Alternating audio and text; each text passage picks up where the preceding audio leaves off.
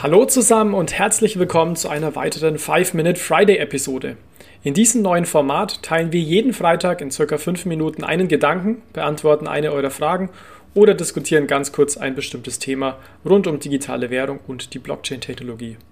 Worum soll es heute gehen? Heute stelle ich euch ein besonders interessantes Projekt im Bereich des digitalen Geldes vor, und zwar die digitale Währung Chinas, den digitalen Yuan oder auch DCEP genannt.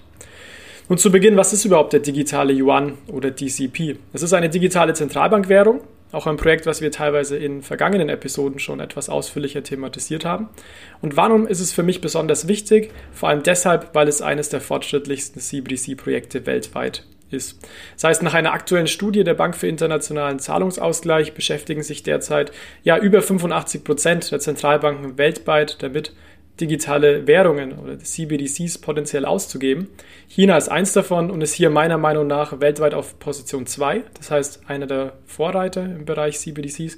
Allerdings muss man auch sagen, dass die Bahamas vermutlich einen Schritt oder sicher sogar einen Schritt voraus sind, weil hier im letzten Jahr bereits die erste CBDC weltweit ausgegeben wurde. Nun, was sind die Hintergründe? Warum möchte China eine CBDC emittieren? In China ist es aktuell so, dass ja, Zahlungen primär digital abgewickelt werden. Das heißt, Bargeld wird inzwischen kaum genutzt. Die digitalen Zahlungen werden vor allem über ähm, ja, Anwendungen von WeChat, also WeChat Pay oder auch ähm, Alipay versendet. Das heißt ausschließlich über den Privatsektor. Und die chinesische Zentralbank, ähm, People's Bank of China oder auch PBOC, möchte nun die eigene Stellung behaupten, möchte wieder eine wichtigere Rolle im Markt für Zahlungen spielen und möchte praktisch, wenn man so will, Markteinteile vom Privatsektor wieder auf den öffentlichen Sektor, das heißt zur PPEC, PPOC, ähm, ja, generieren. Hier ist das Stichwort äh, ganz klar monetäre Souveränität. Darüber hinaus spielt aber auch finanzielle Inklusion eine wichtige Rolle. Das heißt, es sind in China aktuell ja einige Leute noch vom Finanzsystem ab, äh, abgeschlossen. Laut Daten der Weltbank sind es knapp 20 Prozent. Das heißt, 20 Prozent der chinesischen Bevölkerung, ungefähr 300 Millionen Menschen, haben bislang keinen ja, angemessenen Zugang zum Finanzsystem. Und auch das soll durch ein DCP, ein System, was wirklich relativ leicht jedem auch offen steht, wo man leicht Leute onboarden kann, was benutzerfreundlich ist, am Ende dann auch ja, ähm, so passieren. Und letzter Punkt als Ziel ist vermutlich auch noch die Internationalisierung des Yuan, weil man eben eine äh, solche digitale Währung auch einfach grenzüberschreitend nutzen kann. Das heißt, aktuell, wenn man in Yuan zahlen möchte, muss man das natürlich mit physischen Yuan Yuans machen über Ländergrenzen hinweg. Das ist natürlich sehr ineffizient. Oder man muss chinesische Banken benutzen, was allerdings auch nicht so wirklich effizient funktioniert, weil zum Beispiel hier natürlich auch Restriktionen für Ausländer gibt. Und mit so einem digitalen Yuan könnte es theoretisch möglich sein, dass auch Ausländer im Endeffekt Zugang zu dem System bekommen und dann auch mit dem Yuan Zahlungen tätigen, was natürlich dann letztendlich die Rolle des Yuans international auch stärken könnte. Allerdings hier ein kleiner Kaviat, das ist wirklich noch nicht klar, inwieweit auch Ausländer Zugang zu bekommen, zur Währung bekommen. Das ist bislang noch offen und wird sich vermutlich in der nächsten Zeit noch ähm, ja, herauskristallisieren. Gut, eine ganz wichtige Frage auch, wann soll denn der DCP nun kommen? Ich habe schon gesagt, das ist für mich CBDC-Projekt Nummer zwei weltweit, einer der Vorreiter.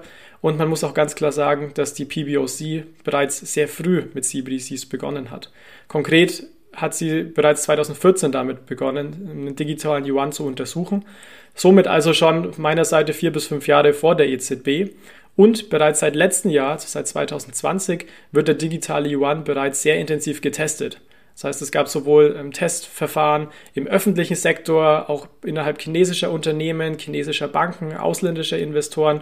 Es gab zuletzt auch viele Lotterien an Privatinvestoren. Das heißt, hier wirklich sehr, sehr viele verschiedene Tests, um eben einfach alle Funktionalitäten des digitalen Yuan zu testen, damit das Produkt eben am Ende auch den Erwartungen aller Stakeholder entspricht. Nun, die wichtige Frage, wann soll DCP kommen, ist bislang nicht 100% klar. Es erscheint möglich, dass es bereits 2022 zu den Olympischen Winterspielen in Peking eingeführt wird. Allerdings gibt es ähm, auch einige Quellen, die besagen, dass es 2022 noch getestet werden muss. Das heißt, es steht derzeit noch in den Sternen, ist allerdings nicht unwahrscheinlich, dass es bereits Ende nächsten Jahres auch tatsächlich soweit sein könnte. Ein wichtiger Punkt für mich, warum ich auch heute dieses Projekt rausgegriffen habe, ist, was heißt es denn jetzt nun für die EZB und den digitalen Euro? Ähm, die PBOC verfolgt auf jeden Fall andere Ziele als die EZB mit ähm, ihrer CBDC. Allerdings muss man auch sagen, dass die rückläufige Bedeutung des Bargelds ein primäres Motiv beider CBDC-Projekte ist, wobei natürlich in der Eurozone noch verhältnismäßig mehr mit Bargeld gezahlt wird als mit China. Deswegen ist das DCEP-Projekt meiner Meinung nach das, was man am ehesten auch mit dem digitalen Euro vergleichen kann. Ich habe es schon gesagt, die Bahamas sind hier zwar einen Schritt weiter, allerdings besteht die Bahamas eben nur aus ja, ähm, recht wenigen Einwohnern, ist eine sehr stark fragmentierte Inselgruppe. Das heißt, hier spielen auch ganz andere Ziele eine Rolle. Und deswegen ist für mich auch das DCEP-Projekt das Projekt, was man sich am ehesten anschauen sollte ähm, und auch ähm, etwas vom digitalen Euro zu lernen. Ich möchte keinesfalls sagen, dass ähm, die EZB nach China schauen sollte und alles so machen sollte wie die PBOC ähm, im Blick auf diese ähm, CBDC. Das möchte ich auch ganz klar sagen. Allerdings gibt es schon einige äh, Aspekte, wo man sich inspirieren lassen kann, vor allem auch die Testläufe.